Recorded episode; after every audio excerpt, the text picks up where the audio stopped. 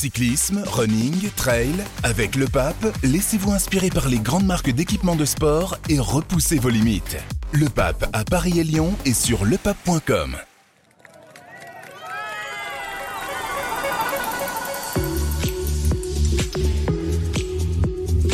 Le Tour de France ne s'arrête jamais et ça tombe bien, on a plein de choses à se raconter. Bonjour à toutes et à tous, bienvenue dans l'équipe du Tour.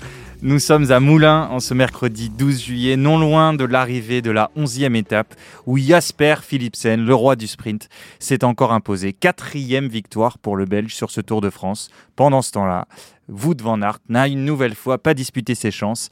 Les deux compatriotes vivent euh, des tours bien différents et se sont même accrochés hier à propos de la sélection pour les mondiaux. Pour évoquer tout ça autour de la table, pas d'Alexandre Ross qui n'a pas pu se libérer, mais il reviendra demain, ne vous en faites pas. En revanche, il nous reste euh, nos deux autres habitués qui étaient très agités euh, avant l'émission. Anthony Clément, salut. Salut. T'as déjà épuisé le sachet de nougat? Ouais, moi, quand on me donne du nougat, je le mange. C'est la politesse. Nicolas Pertuis de Vélo Magazine aussi. Salut Nico. Salut tout le monde. Est-ce que je peux récupérer ton paquet de nougat vu que t'es pas du genre à le manger? Je l'ai donné à un enfant, moi, monsieur. Eh ben, on, on essaiera de trouver du nougat pour Anthony Clément. En attendant, on va quand même commencer l'émission. L'équipe du Tour au soir de la 11e étape. C'est parti. Et de 4 donc pour Jasper Philipsen qui règne sur le sprint. Pourtant, cette fois, il n'avait pas son train, pas de Mathieu Van Poel notamment, mais il s'est quand même promené et a déposé Dylan Groenewegen dans les 50 derniers mètres, Nico. Un sprint euh, très différent de- des trois premières victoires. Pour résumer assez brièvement, j'ai envie de dire qu'aujourd'hui, euh, Jasper Philipsen a fait le travail d'un poisson pilote, sauf qu'il a terminé le travail en faisant un, petit sprint euh, très court de, de 10, coups, des 10 coups de pédale, Anthony se marre, mais un, sprint très court. Non, non, il a, il a été clairvoyant, très fort, à la limite de la régularité, mais à la limite, qui, ça passe, encore une fois, un sprint qui va sur la droite, qui revient sur la gauche, il enferme euh, une fois Van Aert, il, il dégage Ewan du sprint, mais de manière légale, et puis euh, il fait son sprint derrière. Euh, franchement, bravo, parce qu'il y a la force, la clairvoyance et l'agilité. Il, a l'air une jambe au-dessus de tout le monde. Oui, oui, dans tous les registres, euh, il est au-dessus euh, parce qu'il a gagné ses trois premiers euh, sprints en étant amené par Van Der Poel.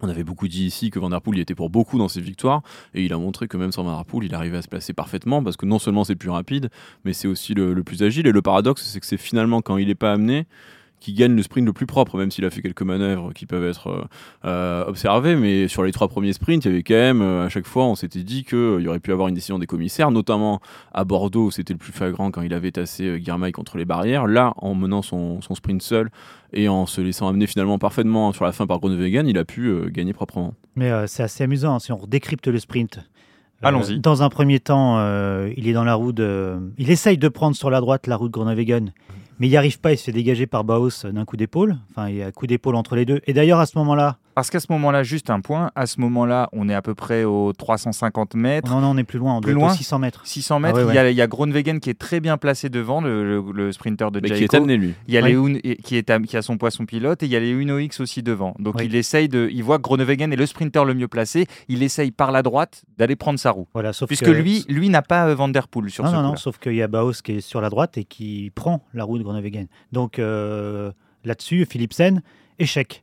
Par contre, il revient sur la gauche et là, c'est coup d'épaule avec Van Aert, qui est euh, à, son niveau. Et la chance de Philipsen, c'est qu'il repasse derrière Van Aert. Et là, Pedersen passe sur la gauche, en lancé aussi par, euh, par son Oui, poisson pilote. Donc, il repasse derrière Pedersen. À ce moment-là, il, il- en fait, le sprint de Caleb Ewan s'arrête parce qu'il est, gêné, mais, mais involontairement. Le sprint de Guermeil s'arrête aussi parce que Philipsen se met dans la roue des, des, des Lidl Trek. Et du coup, Guermeil se retrouve complètement sur la gauche, tout seul face au vent, donc il perd de la vitesse.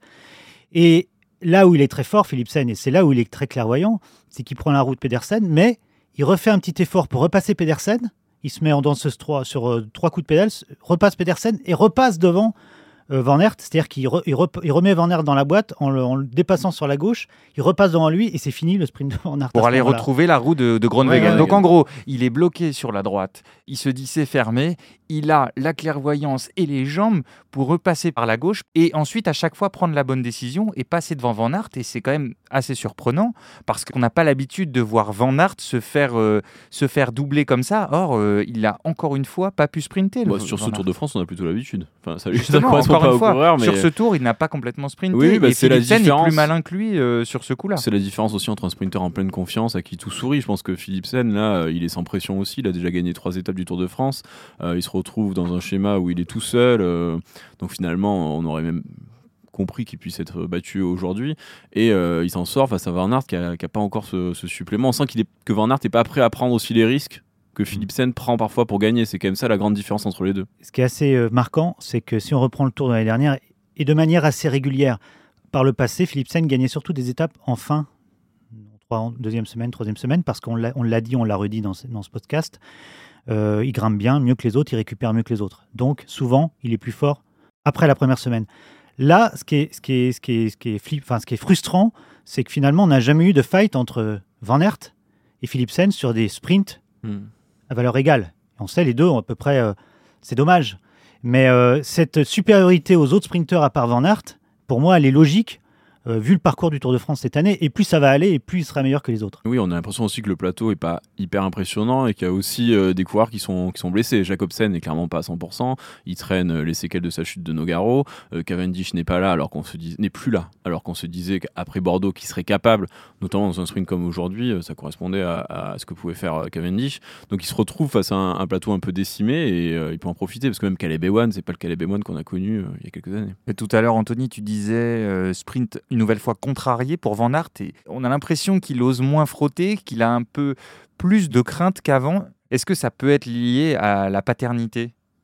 Euh, on peut faire de la psychologie de comptoir et se dire que oui, qu'on va être Non, mais est-ce père, que on la prend forcément moins de risques que. Non, mais c'est possible. Est-ce que la paternité, ça change un coureur? Puis il y a aussi le championnat du monde à Glasgow qui est son grand objectif. Euh, sportif de l'année, Euh, je pense qu'il veut pas tout perdre dans une chute, dans un sprint massif, euh, parce que des étapes du Tour de France, il en a déjà gagné, alors que le championnat du monde cette année en août, c'est le moyen vraiment de, sauver sa saison. Enfin, sauver sa saison, ça peut paraître peut-être exagéré, mais quand on a le niveau de Van Aert et qu'on a gagné seulement les courses qu'il a gagnées cette année, le championnat du monde, il est beaucoup plus important. On va y revenir tout à l'heure au, au championnat du monde. Nico, est-ce que toi, tu as cette impression aussi? Parce qu'on on a dit, et tu l'as répété quand même, que Van Aert avait a priori des très bonnes jambes sur ce tour, on l'a vu.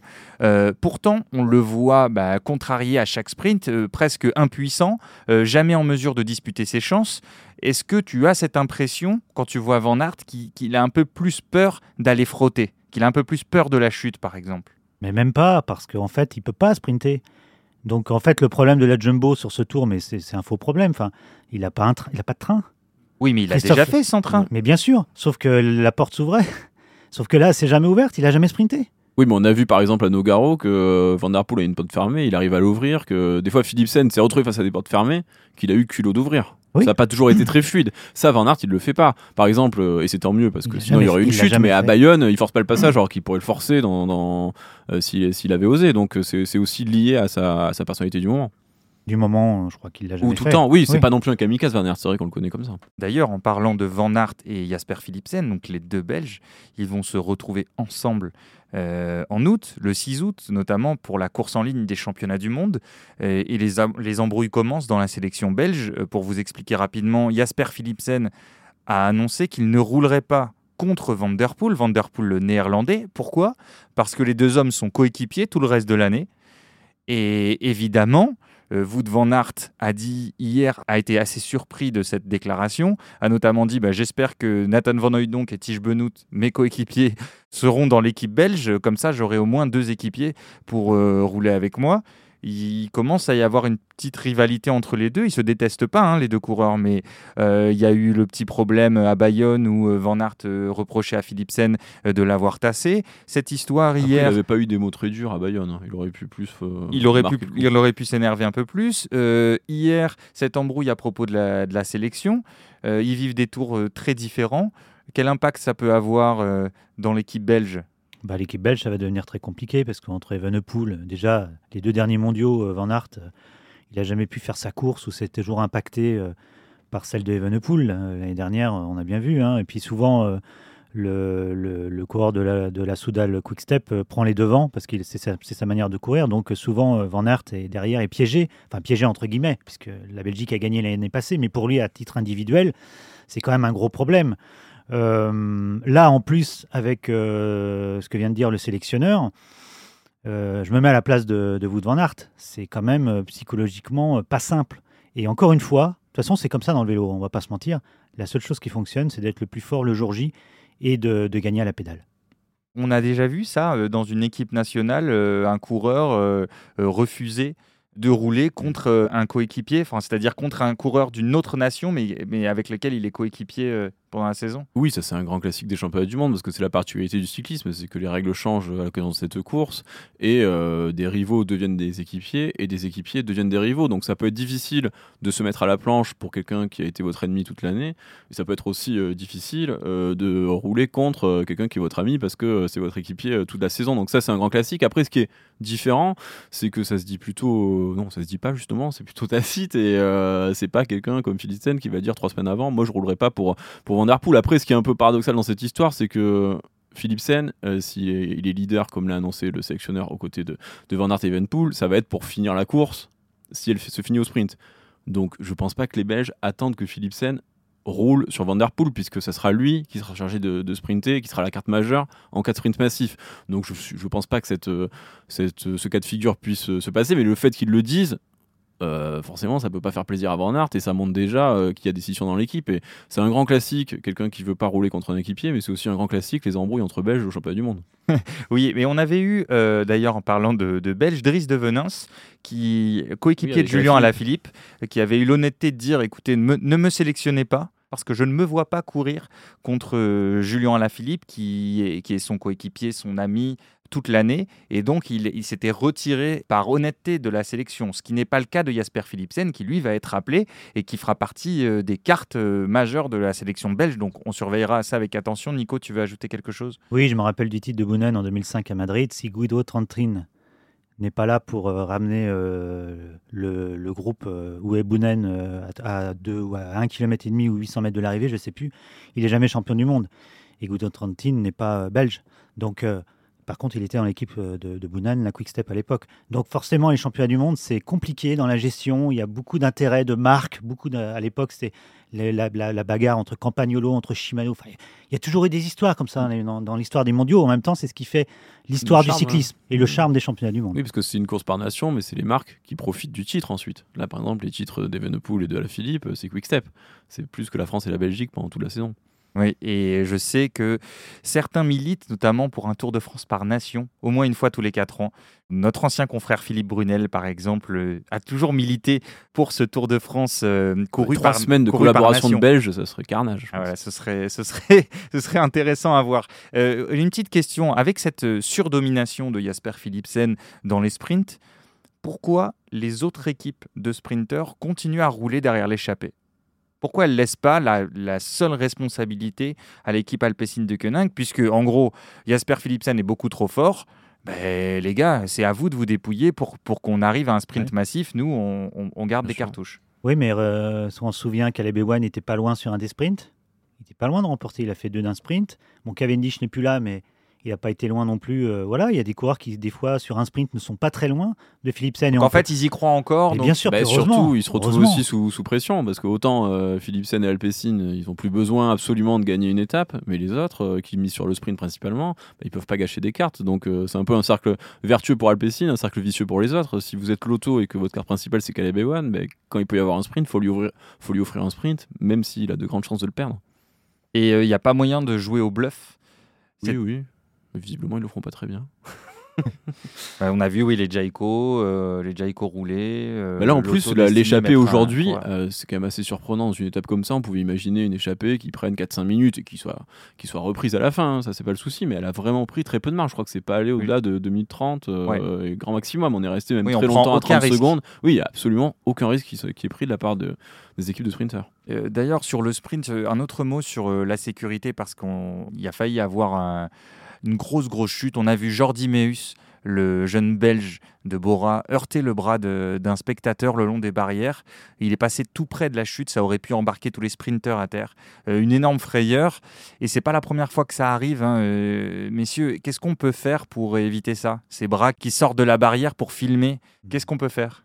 Rien à part euh, dire aux gens de ne pas le faire, mais rappelez-vous du Tour 2006, Strasbourg, il chauffe dans jaune, il se prend une main PMU, il est en sang après l'arrivée. Il n'y a plus de main PMU. Voilà, depuis. Alors on va on ne pourra pas supprimer les téléphones. Mais il suffit d'aller à un concert, euh, voir les gens, ils sont toujours avec leur téléphone en train de filmer, les gens ne regardent plus, ils filment.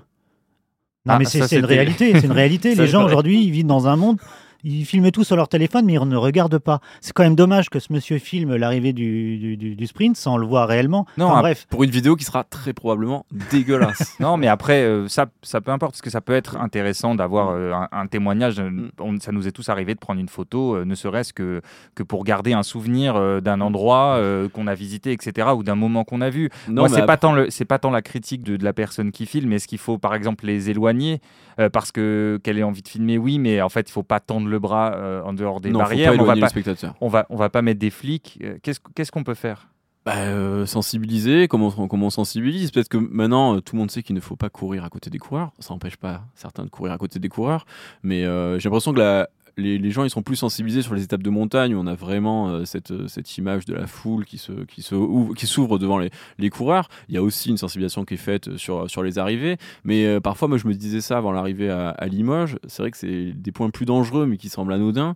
C'est par exemple il y, a une descente avant avant une, une, une ville et il y a beaucoup de monde au bord de, des trottoirs et là il n'y a pas de barrière et les gens n'ont pas conscience en fait de la vitesse des coureurs vont s'avancer sur le trottoir et c'est comme ça qu'il y a eu une chute euh, qui a été, dont a été victime Crasse euh, et qui a dû abandonner à cause de ça. Et c'est un bon, c'est moins spectaculaire parce qu'on l'a pas vu mais je pense que euh, la scène devait être encore plus frappante puisque c'est un, un, spectateur qui était sur la route et les gens n'ont pas conscience en fait que c'est extrêmement dangereux parce que les gars débarquent à 70 à l'heure. Mmh. et là c'est un peu pareil pour un sprint. Il y a, y a cinq rangées de personnes le mec tend son bras en se disant qu'il va faire la vidéo le moins mal possible et à l'arrivée il n'a pas conscience que le coureur va arriver très fort euh, et, taper le téléphone. Donc ça, c'est malheureusement, à part une sensibilisation permanente et aller voir les gens euh, à la ligne d'arrivée, euh, ce qui peut se faire déjà peut-être, je pense, mais pour expliquer qu'il faut pas filmer ou alors qu'il faut pas mettre son bras au-delà de la barrière, on est un peu impuissant. Mais ça serait dommage d'arriver à des situations où on éloigne toujours les spectateurs, parce que c'est quand même le, le, charme du vélo d'avoir une proximité absolue entre les acteurs et les spectateurs. Ouais, puis le Tour de France, on a quand même beaucoup de spectateurs qui ne sont pas des assidus du vélo. Donc il ne connaît, enfin, il maîtrise pas le, le danger, parce qu'un sprint, c'est quand même un danger. Euh, voilà. Oui, parce que là, s'il y en a un qui tombe à 70 à l'heure, euh, c'est le strike. Mais surtout sur une arrivée en ville, en fait. Quand vous avez, par exemple, une étape de montagne, bah, faut monter en haut de la montagne, donc faut quand même aimer le vélo. Quoi. Enfin, faut, faut, faut connaître ça et avoir envie d'y aller. Là, une arrivée en ville, vous avez des personnes lambda qui viennent parce que ça passe devant leur fenêtre. Enfin, c'est un, type de, foule tout à fait différent et c'est ça qui rend la sensibilisation difficile parce qu'il faut la faire sur place. Euh, c'est pas forcément des gens qui regardent les, les, clips de Thomas Vauclair sur France 2 en fait. C'est des gens qui, qui viennent parce qu'il se passe un truc euh, dans la rue principale de Moulins. Mmh. Mais euh, pour juste une anecdote du même genre, 2003, Carlos Lacruz qui, qui, vient, qui arrive pour la, la gagne sur une, une des dernières étapes du Tour 2003 il lance son sprint, il est pratiquement sûr de gagner, il se prend une main PMU, ça, ça le freine carrément, mm. il se fait douler par l'Astras. Donc ce, coureur-là euh, n'a jamais gagné une étape du Tour, il aurait pu en gagner une, mais il y a un spectateur qui était là et ça s'est passé comme ça. Après, ne euh, faut pas jeter la pierre sur les gens qui viennent et tout ça, mais, mais il faut qu'ils comprennent, ces gens-là, qu'il y a des dangers et que les coureurs, après, en sont tributaires. Mais il faut toujours faire de la prévention, mais à un moment, c'est aussi du bon sens. Voilà. Euh, vous voulez ajouter quelque chose sur le, sur le sujet, messieurs? Non, non. Euh, on a vu encore euh, dans le classement, donc Philipsen 1, Groenwegen 2, euh, et je dis on a vu encore parce que je voulais parler de Brian Cocard, quatrième, quand même devant des gros sprinteurs. Pourtant, c'était pas forcément le, sprint qui lui convient le mieux, hein, une longue ligne droite comme ça. Bon, c'est plutôt, c'est plutôt pas mal. Il peut pas aller plus loin là. C'est, il est, à, il est à son max dans la hiérarchie, non, Nico? Il a surtout réussi à récupérer la, la roue de, de Philipsen quand Philipsen euh, a passé Caleb One. Donc il a, là, il a fait ça en pistard, euh, Brian. Et c'est pour ça qu'il fait quatrième, parce qu'en vitesse pure, euh, il n'est pas assez de place là normalement. Parce que les pistards, oui, ils ont cette, cette, cette habilité à, à, à, se placer, à se faufiler, c'est ça? Un peu plus, oui, forcément. Quand on, est, dans un, quand on fait des américaines, ou des américaines, ou des additions de points, euh, de l'omnium comme, il a beaucoup fait. On a l'habitude euh, sur des sprints euh, très longs sur piste à bah, bien se placer. Et puis attention, en pignon fixe, donc on peut pas arrêter de pédaler. Enfin, c'est compliqué une fois qu'on a choisi une position sur un sprint sur piste. C'est très difficile de faire, de contourner le coureur comme sur un sprint comme ça. C'est presque impossible. Donc l'habitude de la décision, l'habitude du moment où ça, où ça, où ça joue sur une demi seconde. Donc là, il a été nickel dans la dans, dans, le moment de, prendre la décision de, retrouver la roue de, de, de Philipsen. Euh, si je peux me permettre de noter quelque chose sur ce sprint-là, c'est on a un peu vu euh, Sagan. Hmm. Pas dans, il était là, il n'a pas du tout joué dans, dans la conception du sprint parce qu'il n'a pas réussi à se mettre derrière le, sprint, le meilleur sprinter comme il le faisait avant. Mais on l'a vu. C'est-à-dire, c'est, je crois qu'il fait 13e ou 8e. 8e. Et le paradoxe, c'est que Os, qui est son, son pilote et tout, n'était pas là pour, parce qu'il avait participé à l'échappée. Donc là, il s'est retrouvé. Sagan n'a jamais eu besoin de son Mais en tout cas, il a, il a quand même quelqu'un qui avait aidé. Mais ce qui est, ce qui est étonnant dans ces sprints du Tour de France, là, c'est qu'il n'y a pas de gros train finalement qui sort aussi de, de l'ordinaire. Et que Cocard, par exemple, avec son habilité de pistard, bah, je pense que ça valorise un peu ses qualités, c'est de pouvoir manœuvrer. Parce qu'il n'y a pas une équipe qui écrase tout. Euh, il y avait aujourd'hui. Oui, aujourd'hui, ils n'étaient pas là. Même Alpecin, voilà, c'était surtout Van Der Poel qui faisait un, un travail énorme et on n'a pas voilà, 6 ou 7 coureurs qui se mettent devant le peloton et qui euh, rendent la vie impossible aux autres. Anthony, euh, tu réponds quoi aux gens qui disent qu'on s'ennuie euh, sur une étape comme aujourd'hui et quand, quand ça arrive avec un quand on a une arrivée avec un sprint massif comme ça?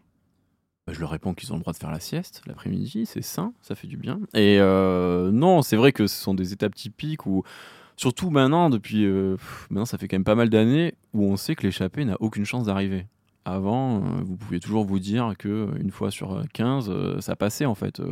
Vasseur à la Châtre, Agnelouto, ça c'est des choses qui n'existent plus. Donc vous savez que l'échappée, elle ne va plus arriver. Et puis même maintenant, ils jouent même plus avec l'échappée. Il y a même plus une sorte de suspense, puisqu'on l'a dit tout à l'heure, ils n'ont même pas le droit de prendre plus de 2 minutes 30. Donc ce suspense-là, il n'est pas énorme, mais je pense qu'il y a quelque chose qui est quand même toujours intéressant, c'est les 30 derniers kilomètres et la façon dont un peloton s'éveille et prépare, prépare un sprint et comment tout le monde va se placer jusqu'au euh, climax des, derniers mètres. Après, je comprends qu'un spectateur lambda puisse pas être fasciné par euh, le spectacle de cette étape-là, surtout après ce qu'on a connu hier et ce qu'on va connaître demain. C'est le propre du Tour de France, c'est d'avoir des, journées qui évoluent sur des rythmes différents. Et euh, quand même, on se retrouve toujours avec un sprint. Enfin, ça serait dommage de. Maintenant, c'est toujours, oui, il faudrait des étapes plus courtes. Moi, je pense que déjà, c'est important de garder des étapes avec une certaine longueur parce que le Tour de France, bah, c'est une course d'endurance. À un moment donné, il faut quand même miser les organismes. Il faut, faut pas que ça soit toujours du grand spectacle et des courses de 2h30, 3h pour pas que le spectateur s'ennuie. À un moment donné, c'est normal de, faire en sorte que les coureurs soient usés et qu'en troisième semaine, ben, il y ait des coureurs qui puissent se démarquer parce qu'ils résistent mieux. Et euh, à la fin, il reste toujours un sprint qui, est passionnant. Moi, je réponds à, ces gens-là que depuis que j'ai vu la victoire de Thomas Vauclair à Perpignan, je me rappelle plus de l'année, je suis désolé. C'était une échappée euh, long fleuve. Ça remonte, hein ça remonte, mais à l'époque, euh, rappelle-toi des trains euh, pour euh, Petaki et compagnie, c'était aussi quelque chose. c'était une échappée fleuve. En 2009. voilà, ils étaient nombreux, ils n'étaient pas trop nombreux devant. C'est revenu à 30 bornes de l'arrivée, on était revenu à 15 secondes. C'est reparti et Thomas gagne tout seul à Perpignan. Depuis ce jour-là, je me dis que tout est possible dans le cyclisme. De moins en moins, quand même. Non, je suis pas d'accord. bah, La preuve, depuis 2009, avant, ça arrivait plus souvent. Enfin, on voit quand même, pour moi, c'est la fin. Par exemple, pour gagner en échappée de nos jours sur le Tour de France, faut être un énorme coureur. Enfin, il y a pas des, c'est des bien grimper, en fait. Faut bien grimper, déjà, faut être fort. C'est plus, euh, c'est plus possible d'être un baroudeur euh, de plaine et qui se dit, je vais prendre une échappée à 5-6, on va nous laisser du temps et euh, je vais pouvoir régler un groupe de 5-6. C'est rarissime. La Corade 2021, il y en a, tu prends, il y en a tout. Ouais, mais c'est beaucoup plus rare qu'avant. Et maintenant, mais après, c'est bien aussi que de se dire que ça donne une, valeur encore supérieure à une étape du Tour. Ça veut dire que maintenant, quand vous gagnez une étape du Tour, c'est pas du hasard, c'est jamais un cadeau. Avant, on parlait de bons de sortie et on en profite. Voilà, là, non si vous gagnez l'étape du Tour, c'est que vous êtes le plus costaud ce jour-là. Est-ce qu'une étape calme comme aujourd'hui, c'est pas aussi la condition pour avoir euh, des étapes beaucoup plus animées euh, par la suite? C'est rassurant aussi. Si les mecs étaient à fond euh, comme hier tous les jours, on se poserait des questions. Et puis là, il y a trois jours qui, les trois jours qui arrivent, c'est quand même le dessert avant l'heure. Hein. Personne n'imaginait que ça serait une course folle aujourd'hui, après ce qu'on a vécu hier. Et après ce qu'on va vivre demain, mais vous allez en parler, Dan? Euh, Exactement. Très bon lancement. Très bon lancement. D'ailleurs, euh, si vous avez rien à ajouter, on peut passer à l'étape de demain, messieurs? Allez, on passe à l'étape de demain. 170 km entre Roanne dans la Loire et Belleville en Beaujolais, commune du Rhône. Une étape corsée Taillé pour les baroudeurs, plus de 3000 mètres de dénivelé, deux cols de deuxième catégorie dans les 50 derniers kilomètres et un relief escarpé d'entrée de jeu, ça vaudra le coup d'être devant sa télé dès le départ. Oui, bah, c'est un copier-coller de l'étape d'hier. Hein. Et euh, enfin, moi j'étais dans, l'écart euh, tout à l'heure après l'arrivée. C'était plusieurs directeurs sportifs à dire ça, que ça serait très difficile. Et euh, évidemment, c'est un peu le même genre de départ avec des difficultés très vite. Donc on pourra pas toujours avoir Pogacar et Vingegaard qui se tirent la bourre dès le premier col, mais euh, pourquoi pas, puisque Nicolas dit tout est possible en cyclisme. en revanche, ah non, cette phrase est interdite dans, dans cette émission. en foot, c'est interdit de le dire, mais en vélo, visiblement, c'est open bar. non, pas ici en tout cas. Mais euh, euh, Vanderpool, on a vu Vanderpool décrocher. alors il y a Nicolas Perti qui fait une moue, alors il va renvoyer un scud, préparez-vous, il va envoyer un scud en retour à, à Anthony. Juste, on a vu Vanderpool se décrocher tranquillement, Van Aert encore frustré. A priori, on va les voir demain prendre une vraie échappée où la gagne peut se jouer enfin sur ce Tour de France, non Nico? Ouais, mais je pense plus à des coureurs comme Godu, euh, à ceux qui sont entre 5 et 10e au ah. général demain. Bah, disons que ce qui suit après, ils vont, avoir du mal à jouer. Hein. Parce qu'après, il y a, y a, trois étapes euh, de montagne, il y a le Grand Colombier, et puis le, le week-end est très montagneux. Dans les Alpes, vas-y, poursuis Nico. Donc c'est un gros risque, certes, parce que consommer beaucoup d'énergie demain, c'est le risque de le payer les jours qui suivent. Mais c'est pas le genre euh, de l'équipe euh, Groupama FDJ de prendre de tels risques, sauf s'ils ont changé vraiment d'approche. Sauf s'ils ont changé de jambes aussi, parce que si Godul a les mêmes jambes qu'hier, euh, je pense que ça va être délicat de, de, mener une opération de grande envergure demain. Mais ça peut être intéressant pour ces coureurs-là d'essayer. pour moi, c'est l'une des dernières chances. Oui, là où tu as raison, c'est que évidemment, les grosses étapes des Alpes, c'est pas Godu qui va mm. lâcher Vingegaard et Pogacar, alors que là, on sera sur un schéma différent d'une étape de haute montagne qui peut laisser plus de liberté à des coureurs comme ça. Et puis là, demain, carrément, c'est quand je vois tous les jours euh, la jumbo qui roule, enfin qui travaille, je me dis que UAE, ils ont quand même euh, une approche. Euh, c'est royal. C'est royal au bar. Ouais. Franchement, ils ont. Je sais pas si c'est fait exprès, je ne pense pas. Ça tombe un peu comme ça, mais franchement, c'est royal au bar. Juste pour un, peu de détail, dans les 50 derniers kilomètres, c'est là où il y a les, deux plus grosses ascensions. Il y a le col de la Croix-Montmain, donc c'est 5 km et demi à 6, à 6%. Euh, donc le sommet est à 44 bornes de l'arrivée. Et ensuite, il y a le col de la Croix-Rosier, 5,3 km à 7,6%, donc à une pente un peu plus dure, même, même beaucoup plus dure. Le sommet est à moins de 30 km de l'arrivée. Et il y a des bonifications au sommet de ce dernier col. Est-ce que ça peut changer quelque chose? Est-ce que Pogachar va vouloir euh, les gratter ou en fait il a tout intérêt à ne pas faire bosser son équipe et à laisser partir l'échappée? Non, là, cette bonif, c'est non, non, c'est un pois chiche dans le couscous, ça, c'est rien, quoi. C'est non, non, mais bon, avec ce qui suit les autres. Si, référence la vérité si je mens, bien sûr. Ah avec ce qui suit derrière, euh, franchement, euh, je crois que la, bonif de demain, je crois qu'il s'en fout. Bah après, je sais pas. Euh, depuis, le début du tour, depuis le début du tour, il laisse pas passer ce genre d'occasion et à Marie Blanc quand il craque, son équipe s'était félicité d'avoir pris ces bonifications là qui ont l'air de rien. Donc quand on voit son comportement hier, bah, c'est toujours le Pogachar qui crache sur aucune occasion d'attaquer. Donc euh, euh, le parcours de demain plus cette bonification là, euh, il a attaqué pour moins que ça déjà. On n'est jamais à l'abri avec lui, oui. D'une surprise. Et avec le cyclisme aussi, je crois. non, mais c'est un coureur, c'est bah un coureur assez déroutant. moi, évidemment, je pense que ça serait sur tableau noir. On se dit c'est l'étape parfaite pour les coureurs qui ont eu des moments difficiles et qui ont besoin de reprendre du temps. Mais Pogachar et Vingegaard, on voit bien que c'est une bataille perpétuelle. Et pour, pour avoir fait une longue interview avec Romain Bardet avant le Tour de France. On a parlé de ces étapes-là et il me disait justement que dans leur équipe, ils ont euh, bien en avance des choix de matériel à faire. C'est-à-dire qu'ils savent un mois et demi avant s'ils mettent des jantes basses, des jantes hautes. Et la, jante basse, c'est un, c'est un critère d'étape dure ou pas dure. Parce que quand on met des jantes basses, c'est-à-dire que finalement, ça va être vers beaucoup dénivelé. Demain, 3000 mètres de dénivelé positif. Et que les coureurs choisissent des jantes basses parce que c'est des journées galères. Et il m'a parlé de ces étapes, ces deux, trois étapes, comme il y a eu euh, l'autre jour et celle de demain.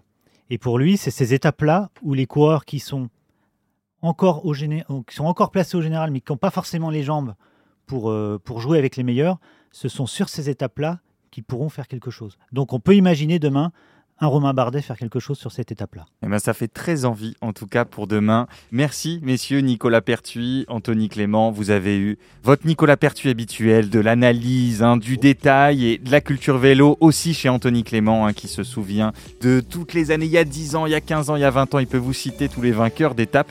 Et il a aussi bien sûr son ironie habituelle, mais ça, ça ne le quittera pas évidemment. Moi, je vous remercie, chers auditeurs, chères auditrices. Évidemment, demain, on sera là pour débriefer tout ça. Je remercie Mathieu Rock Lago à la réalisation. Je vous dis à demain. Ciao